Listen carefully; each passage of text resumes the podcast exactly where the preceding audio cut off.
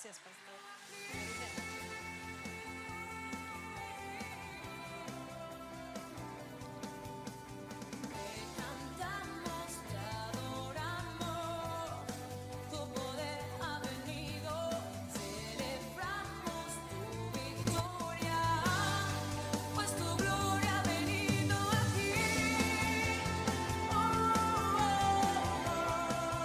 Bienvenido a Comunidad Cristiana de México.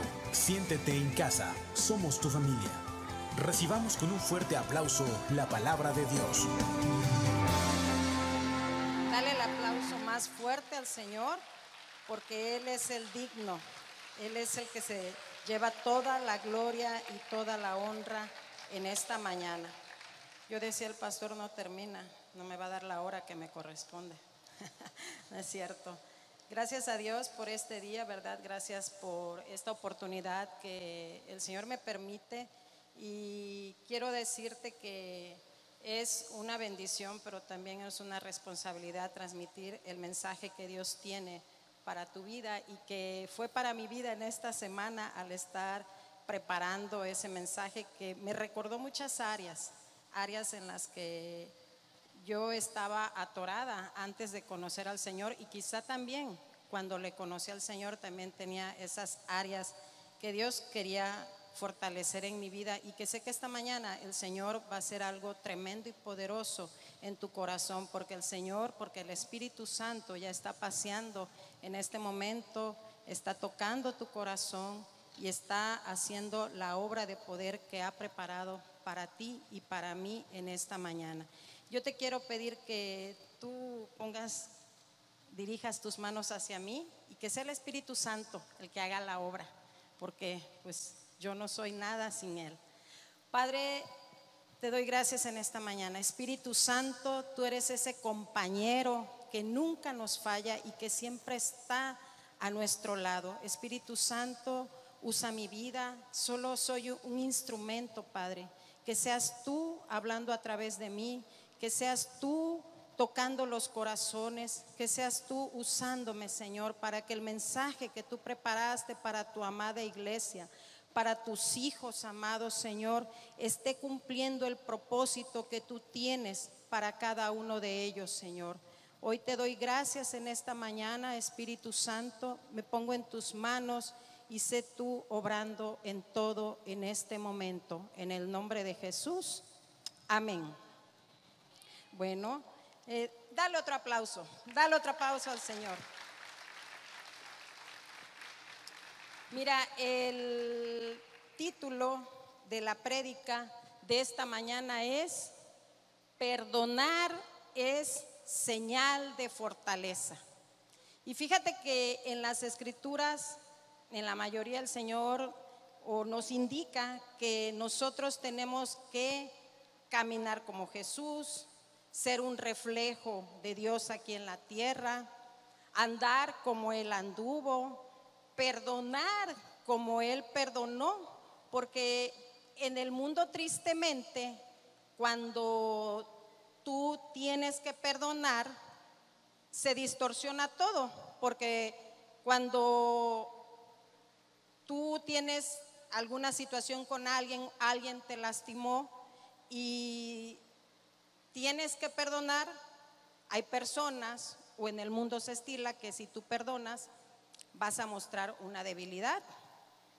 Vas a, la gente va a decir que si perdonas eres tonto, que si perdonas te la van a volver a hacer, que si perdonas a esa persona te estás poniendo de tapete para que te vuelvan a pisotear, que si perdonas, mira todo lo que te hicieron y vas a perdonar, todo mundo se va a burlar de ti, todo mundo se va a reír de ti que eres tonto, que eres tonta. Y ese es el error o es la distorsión que hay en el mundo. Pero el ejemplo mayor que tenemos y lo que Dios quiere que nosotros hagamos es seguir las pisadas de Jesús, que nosotros perdonamos como Jesús perdonó, porque el mayor ejemplo de perdón fue Jesucristo. El mayor ejemplo que tenemos, que nosotros tenemos que imitar, es Jesucristo. Y quizás haya razón en el que tú te cueste perdonar porque quizá esa ofensa te dolió demasiado, porque quizá esa burla te afectó, porque quizá ese menosprecio te, dolió tanto que es difícil, que estás recordando constantemente. Y, y- y en ese lapso de no perdonar, el corazón se endurece. En ese lapso de, de que, ¿por qué lo voy a perdonar? Es que no puedo, me está doliendo demasiado. Es que tú no sabes todo lo que me causó, la burla que, todo, que fui de todo mundo y, y no puedo. Y entonces empiezas a decir, pues yo no tengo nada que perdonarle. Empiezas a sentir esa soberbia. Empiezas a decir que le perdone Dios.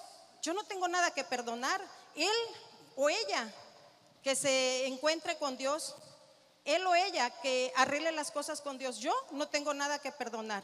Y entonces en esa dureza empezamos a sentir esa, soberbia. Y entonces, en lugar de- de ser como Jesús, estamos haciendo las cosas a la manera del mundo. Porque cuando nosotros nos endurecemos, estamos actuando como el mundo actúa. Y cuando nosotros perdonamos, estamos actuando como Jesús lo hizo en la cruz del Calvario. Entonces, cuando nosotros decidimos hacerlo a la manera del mundo, viene la dureza del corazón y empezamos a perder la fe para hacer lo que Jesús hizo. Porque tenemos que saber que el mayor ejemplo, nuevamente lo vuelvo a repetir, de la manera de perdonar es Jesucristo. Él es el ejemplo por excelencia que tenemos y con Él nosotros, a través de ese ejemplo, nosotros estamos capacitados para perdonar. Esto es muy importante que lo estemos meditando constantemente.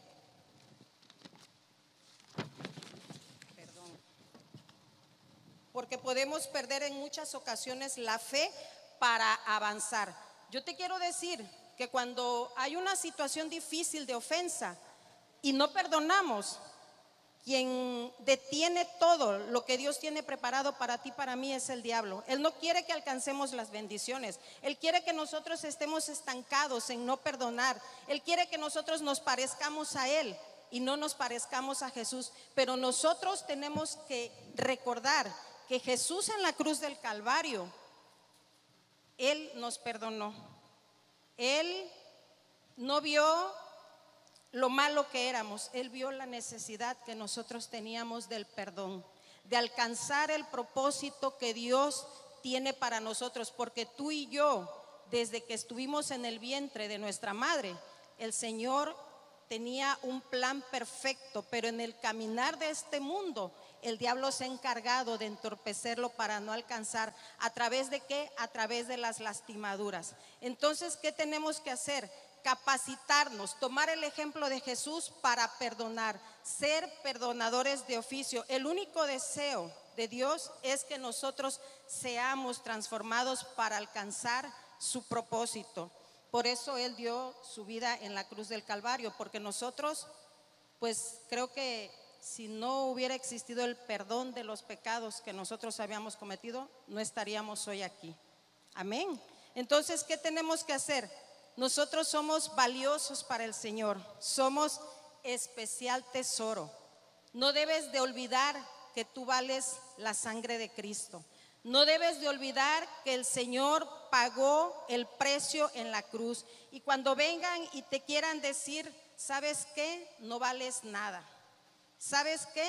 Con eso que, perdonaste, demostraste que eres, que, que- no te diste el valor que tienes. No, al contrario, tú, tú vales la sangre de Cristo y estás capacitado para perdonar aquel que te lastimó, aquel que hizo cosas en contra tuya, aquel que te traicionó. Tú estás capacitado para hacerlo. El Señor es lo que quiere. La palabra nos enseña a que nosotros tenemos que ser hacedores de la palabra. Así que hoy en esta mañana yo te digo que tú tienes prohibido decir que no vales nada, que el Señor se olvidó de ti, que te traicionaron porque quizás Dios no estuvo contigo y que te traicionaron quizás porque tú fallaste y que te, y que te hicieron lo que te hicieron porque el Señor en, esa, en ese día que, que- que tú viviste esa situación lo permitió.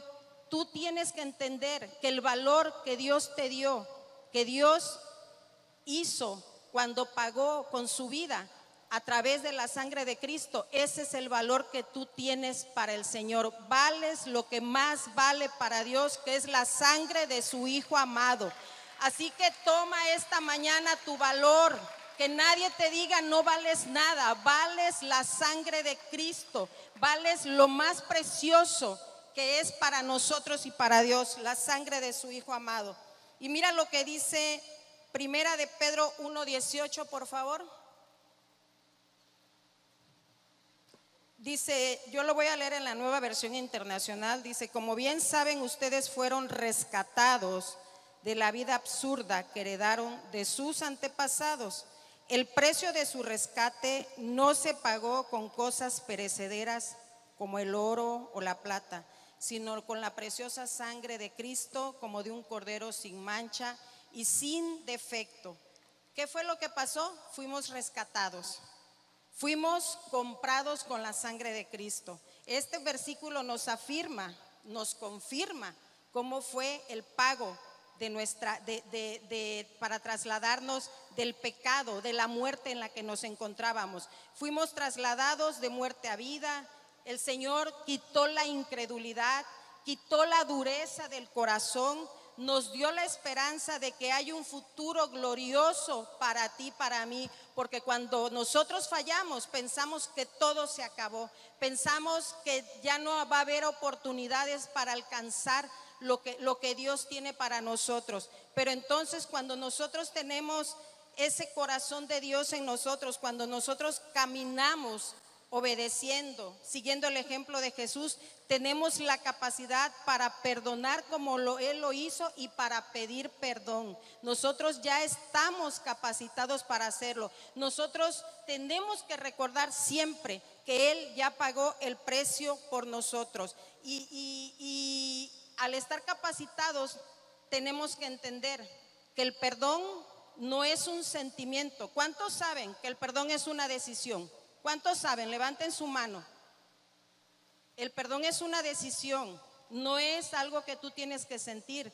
Que voy a ver si siento, voy a ver qué hace para que yo empiece a ver lo que Él está haciendo y a ver si lo perdono. No. Cuando tú decides perdonar, cuando tú tomas y le dices, Señor, realmente quiero parecerme a ti, realmente quiero perdonar a esa persona que me lastimó, esa persona con la que yo me sentí traicionada. Yo quiero hacer las cosas como tú, yo quiero tener un corazón perdonador todos los días. Señor, yo quiero que tú me ayudes a ser libre de esas cárceles, también a que esa persona que me lastimó, las cadenas que lo están atando, porque cuando yo no perdono, yo estoy atando a la persona también. Estamos encadenados y ese y eso es lo que el diablo quiere, pero nosotros hoy en esta mañana estamos aprendiendo a tener el corazón de Jesús, un corazón perdonador que no se guarda nada, que no guarda rencores, que estamos siendo libres, que las cárceles están cayendo para alcanzar el propósito que Dios tiene para nosotros. ¿Y cuántas veces tenemos que perdonar? ¿Una? ¿Dos? Dice, le dijo Jesús a sus discípulos, ¿cuántas? 70 veces 7. ¿Cuánto es 7 por 7? 490 veces. Cuando tú vas en la número 20 ya se te olvidó. Mira, a mí me pasó antes de llegar a Cristo, esto me recordó la palabra cuando yo vivía en Chilpancingo. eh, tenía un negocio y llegó una mañana un, bueno, un, homosexual, ¿verdad? Este, lo tengo que decir como es. Ah, en ese tiempo, fue el año 95, en Chilpancingo, pues era pueblote. No le daban trabajo a ese tipo de personas. Y en esa mañana llegó él a pedirme trabajo y pues le dije, ok, te voy a dar porque pues eh, tocó mi corazón, decía que no había comido, que tenía días buscando trabajo y que nadie le quería dar, que lo rechazaban, que lo menospreciaban por lo que era. Y total, yo le di trabajo. Pero un buen día, esa persona se fue con la competencia, me traicionó. Y no nada más quedó ahí, metió a un brujo a mi negocio a hacer cosas malas. Vinieron muchas, muchas desgracias, pero lo peor de todo eso fue que en mi corazón, por causa de la traición, sembró un odio y un rencor. Y te puedo decir que era odio y rencor porque cuando yo lo veía después de que se fue, yo sentía algo caliente en mi cuerpo. Yo no conocía a Jesús. Yo, tenía ganas, deseos de vengarme de él, deseos de, de- de hacerle cosas, pagarle como él me pagó. Pero Dios fue tan bueno que al pasar de los años llegó el Espíritu Santo a mi vida, me rescató, me perdonó. Y en ese momento yo empecé a entender lo que era el perdón. Y empecé a declarar, porque desde ahí aprendí que el perdonar era una decisión, empecé a perdonar a esta persona. Y yo la perdonaba en oración, y yo la perdonaba y la perdonaba. Y el día que me encontré con él de frente, no sentí nada. No sentí ese calor que sentía de odio, de coraje. Yo pude hablarle por su nombre. Yo pude sonreír con él y entonces entendí que ya había pasado todo, que yo ya le había perdonado porque ya no sentí ese rencor que estaba sintiendo en ese momento. Y hoy en esta mañana quiero hablarte de la vida de dos hermanos, eh, de la historia de Esaú y Jacob. Leyendo la historia, Esaú y Jacob traían pleitos desde que estaban en el vientre, eran mellizos. Desde que estaba en el vientre de su mamá ya traían broncas. ¿Y sabes por qué? Porque iban a ser dos naciones. Desde ahí empezaron las broncas. Y, y todos, la mayoría ya leímos esa historia de Esaú y Jacob. Bueno, si no la han leído, yo les invito a que la lean. Está en Génesis, en Génesis 25, para que empiecen a leer. Bueno, Esaú odiaba a Jacob porque Esaú menospreció su primogenitura y las bendiciones en ese tiempo se le daban al hijo mayor.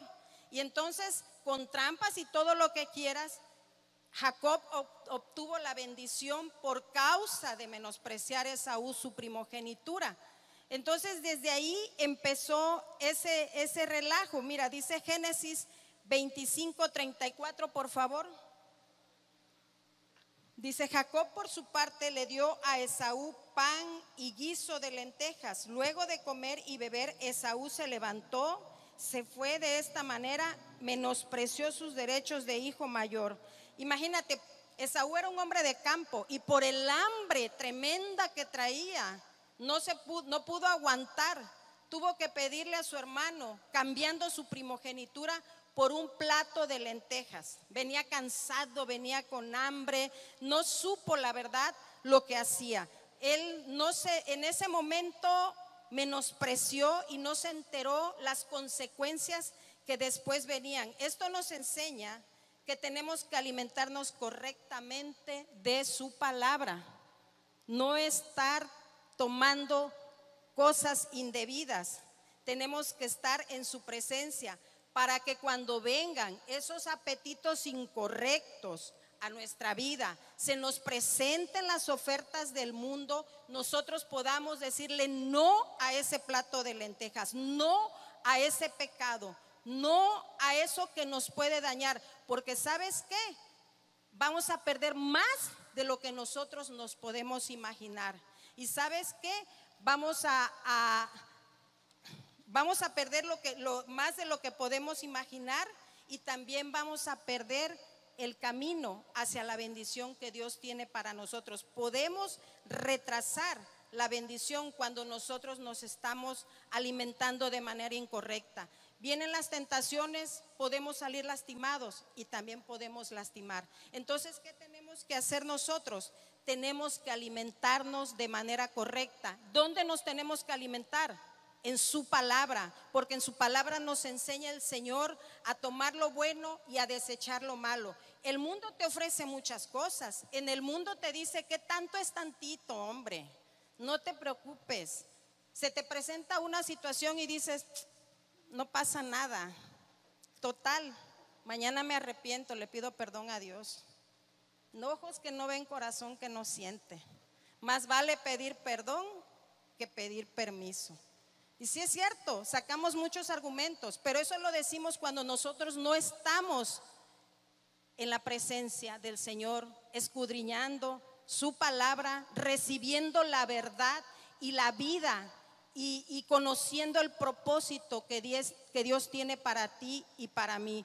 Todos hemos recibido palabra, todos sabemos que tenemos un propósito que Dios quiere cumplir en esta vida, en tu vida. ¿Quiénes saben que Dios tiene un propósito? ¿Quiénes nacieron con los propósitos de Dios? Todos, ¿verdad? ¿Y qué es lo que hace el diablo? Se encarga de que no lo alcances. ¿Cómo? A través de las ofertas que él pone en este mundo. Pero podemos caer cuando nosotros nos apartamos de su palabra. Nos vamos enfriando. Y entonces vienen las tentaciones y somos presas fáciles para caer en ella. Mira, vamos a ver tres puntos. El primer punto en esta mañana es, dice, no gastes en lo que no aprovecha. Isaías 55, del 1 al 3, por favor.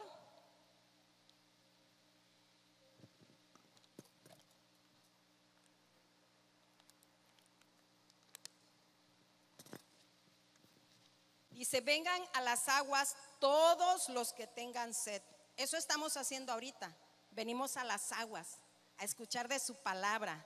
Dice, vengan a comprar y a comer lo que no, los que no tengan dinero. Vengan, compren vino y leche sin pago. Tomen el gozo del Señor sin que paguen nada a cambio.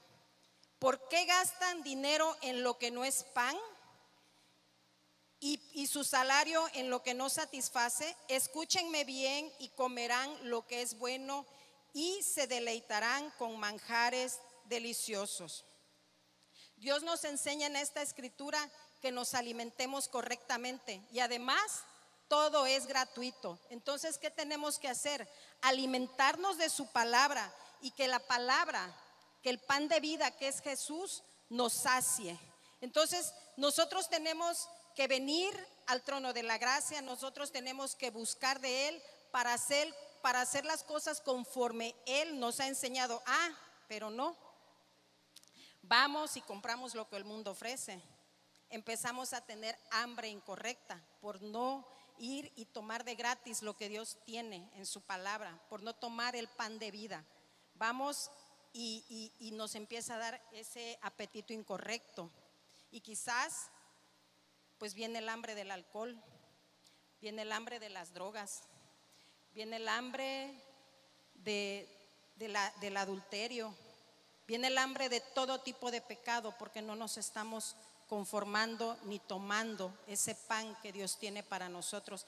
Aquí en su palabra, aquí en este lugar y también en el lugar que tú has destinado para que sea ese, ese lugar de oración donde tú estás recibiendo la enseñanza que el Espíritu Santo te quiere dar. Recordemos que Adán y Eva, por comer el fruto, el fruto prohibido, vean cómo les fue, ¿verdad? No les fue nada bien, nada bien. Entonces, ¿qué tenemos que hacer? Alimentarnos de su palabra, que la palabra nos fortalezca y que cuando vengan todas esas ofertas del mundo, nosotros podamos estar plenos, satisfechos y decirle no. Cuando vengan esas tentaciones, pedirle al Espíritu Santo que nos ayude, decirle, Señor, soy débil en esta área, yo quiero que tú me ayudes.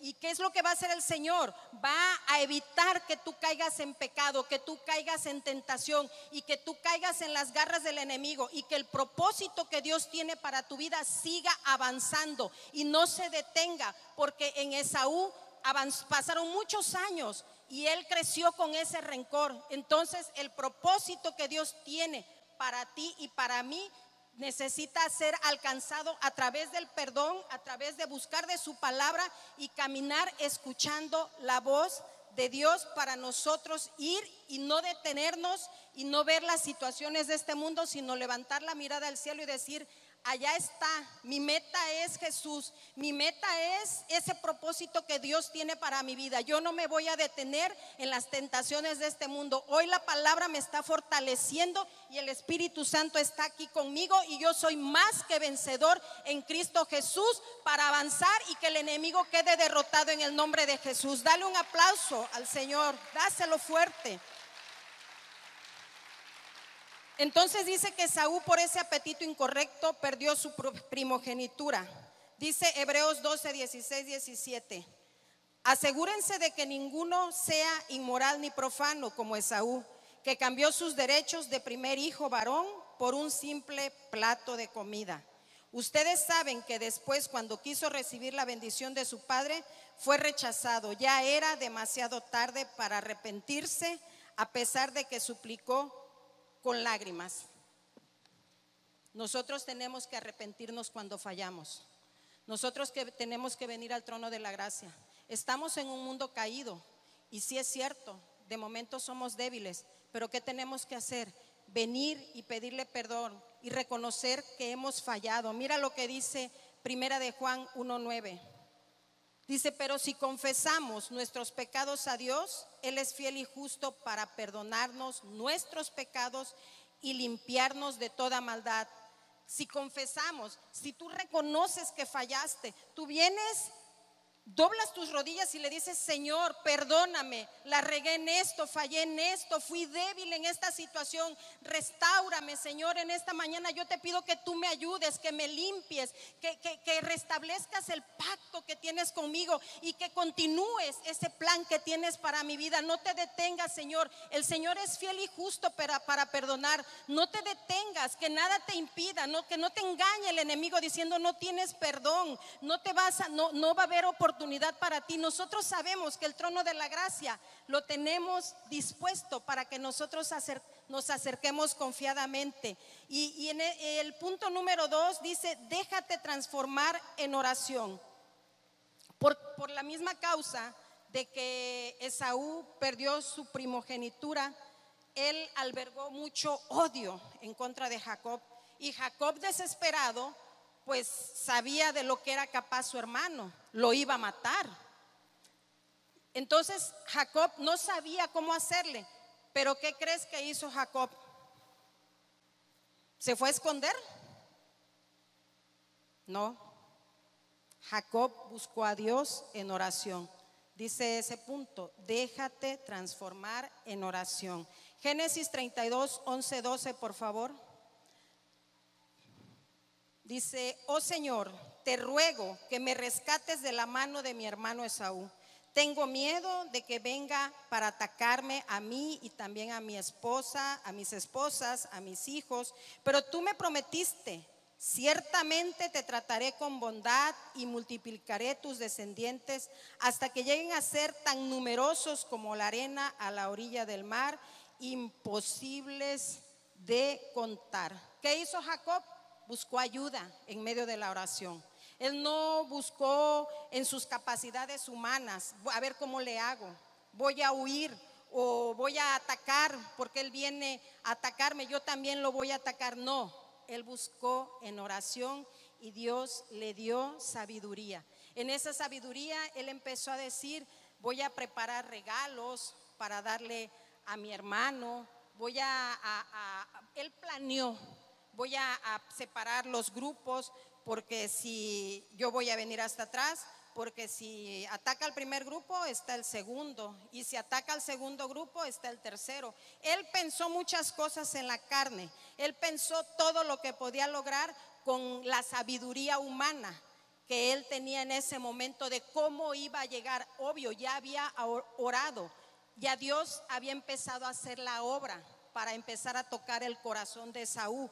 Y mira lo que dice Génesis 32 del 24 al 30. Dice que en esa noche se le apareció un ángel a Jacob que luchó con él. Dice, entonces Jacob se quedó solo en el campamento, llegó un hombre y luchó con él hasta el amanecer.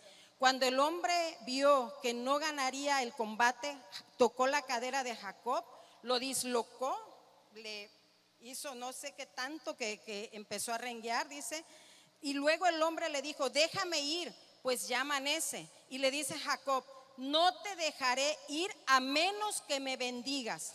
Le dijo Jacob, ¿cómo te llamas? Preguntó el hombre. Jacob contestó, tu nombre ya no será Jacob, le dijo él, sí que significa tramposo, porque sabemos que, que Jacob era tramposo, se puso pelos de, los borregos, de los carneros para parecerse como su hermano Esaú. Ahí él hizo trampas para que, para que su papá lo bendijera. Dice, de ahora en adelante serás llamado Israel, el que permanece, porque has luchado con Dios y con los hombres, has vencido. Entonces el ángel bendijo a Jacob. Jacob llamó a aquel lugar Peniel, que significa rostro de Dios, porque dijo, he visto a Dios cara a cara. Y el sol salía cuando dejó Peniel. ¿Qué le dijo? No te suelto hasta que me bendigas. No te suelto hasta, que tú transformes el corazón de mi hermano Esaú. No te suelto hasta que el perdón esté en él para que yo pueda ser libre y pueda ir y abrazarlo y poderle pedir perdón. Yo no te suelto hasta que tú me bendigas. Y hoy y en esta mañana tú le puedes decir, yo no te suelto hasta que tú arregles las cosas en mi matrimonio. Yo no te suelto hasta que tú me transformes y que tomes el control en mi casa. Yo no te suelto hasta que tú tomes el control de, de las situaciones que estoy teniendo con mi hijo, con mi hermano, con mis padres. Señor, yo no te voy a soltar en esta mañana hasta que tú me bendigas y me saques de todo el- el- los problemas en lo que yo estoy metido. Y esto es lo que hizo Jacob. Él no soltó al ángel hasta que lo bendijera. Es lo que tenemos que hacer tú y yo en oración. Es lo que tenemos que nosotros ir a la presencia y buscar en oración el perdón de aquellas personas que quizás un día nosotros lastimamos. Ayer yo veía una serie y decía, si, si, si tú vas a regalar esto y el perdón no es genuino, no sirve. Si nosotros buscamos la manera de darle a la persona, llegar con regalos, pero no oramos y no buscamos el corazón de Dios para que nosotros podamos alcanzar, alcanzar el perdón y perdonar, no tiene sentido. ¿Qué tenemos que hacer? Buscar en oración como lo hizo Jacob. Buscar ese momento, ese peniel, encontrarnos cara a cara con el Señor, que cuando nosotros veamos a la persona que nos ofendió, a la persona que ofendimos, podamos ver el rostro de Dios, porque nosotros en esa oración ya recibimos la bendición para que ese perdón exista y para que ese, ese corazón duro sea quitado de nosotros. Hoy en esta mañana el Señor lo está haciendo. Hoy en esta mañana nos está enseñando el Señor a perdonar a su manera. El Señor quiere que nosotros perdonemos a la manera de Dios y ese es el tercer punto. Grupo de alabanza, por favor, si pueden pasar.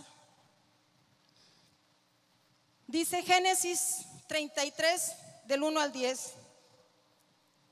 Dice, entonces Jacob levantó la vista y vio a Esaú, quien se acercaba con sus 400 hombres. Por eso dice, repartió a los niños entre Lea, Raquel y sus dos esposas, esclavas. Colocó en el frente a sus dos esposas esclavas con sus respectivos hijos, después a Lea con sus hijos y por último a Raquel y a José. Entonces Jacob se adelantó a todos ellos. Cuando se aproximó a su, a su hermano, se inclinó hasta el suelo, siete veces delante de él, señal de honra. Entonces Esaú corrió a su encuentro y lo abrazó, puso los brazos alrededor de su cuello y lo besó. Ambos lloraron. Después Esaú miró a las mujeres y a los niños y preguntó, ¿quiénes son esas personas que vienen contigo? Son los hijos que Dios en su misericordia me ha dado a mí tu siervo, contestó Jacob. Después las esposas esclavas se presentaron con sus hijos y se inclinaron ante él. Luego se presentó Lea con sus hijos, quienes también se inclinaron ante él. Finalmente se presentaron José y Raquel y ambos se inclinaron ante él. ¿Y qué, ¿Y qué eran todos esos rebaños y esas manadas que encontré en el camino? Preguntó Esaú. Son un regalo, mi Señor, para hallar gracia en los ojos de mi Señor. Hermano mío, yo tengo más que suficiente, dijo Esaú. Guarda para ti lo que tienes. No, insistió Jacob. Si he logrado tu favor, te ruego que aceptes este regalo de mi parte y qué alivio es ver tu amigable sonrisa. Es como ver el rostro de Dios. Seamos perdonadores. Así como Jacob tomó la iniciativa de ir, inclinar su rostro en señal de reverencia, en señal de pedir perdón, así nosotros tenemos que hacerlo también. ¿Y qué hicieron sus, sus esposas y sus hijos? Siguieron el ejemplo de Jacob. Eso es lo que quiere Dios hoy en esta mañana. Que tú y yo sigamos el ejemplo de Jesús. Que no retengamos nada. Que nosotros seamos gente de reconciliación. Que buscamos la reconciliación todos los días. Que buscamos el perdón así como fuimos perdonados. Buscamos perdonar y buscamos ser perdonados cuando nos sentimos lastimados. El Señor nos enseña en esta mañana que Él ha puesto en tu familia un corazón perdonador. Que hoy esta mañana la reconciliación que tanto estabas esperando está llegando esta mañana a tu vida. Tú, tú sabes ahorita en este momento con quién es de- tienes deudas pendientes, con quién tienes problemas, que tuviste problemas en estos días o hace años. Tú sabes con quién las has tenido. Y así como Jacob buscó en oración, yo te animo a que tú estés buscando en la presencia del Señor y que tú vayas y te reconcilies, que tú ores y le digas, Señor, yo te pido que tú toques el corazón de esta persona que yo, que yo que yo quizá le ultrajé con todo lo que hice, que yo quizá eh, eh, eh, causé un dolor tremendo en su vida. Y también igual a uno, Señor, perdóname, ayúdame a perdonar a esta persona. No permitas que el rencor, que la dureza del corazón impida ese propósito que Dios tiene para tu vida. Permítele al Espíritu Santo que sane esa herida. Permítele que el Señor esté derramando de su aceite en esta mañana y esté poniendo ese, ese- esa manera, esa forma de reconciliar. Que Dios te dé estrategias para que tú llegues con tu papá, con tu mamá, con tus hermanos, con tu líder, con tu pastor. No sé con quién hayas tenido, pero hoy el Señor está dando esa oportunidad. Hoy la unción del Espíritu Santo está en ti, está en tu casa. Hoy está poniendo esas personas, te está haciendo recordar con quienes tienes deudas pendientes. Y en ese momento de oración, tú vas a ir a ese peniel y le vas a decir, te vas a inclinar y le vas a decir, Señor, perdóname, perdóname porque yo he fallado, perdóname porque guardé cosas que no debía haber guardado, perdóname porque retrasé tu propósito en mi vida. Ayúdame, Señor, a tener un corazón de perdón.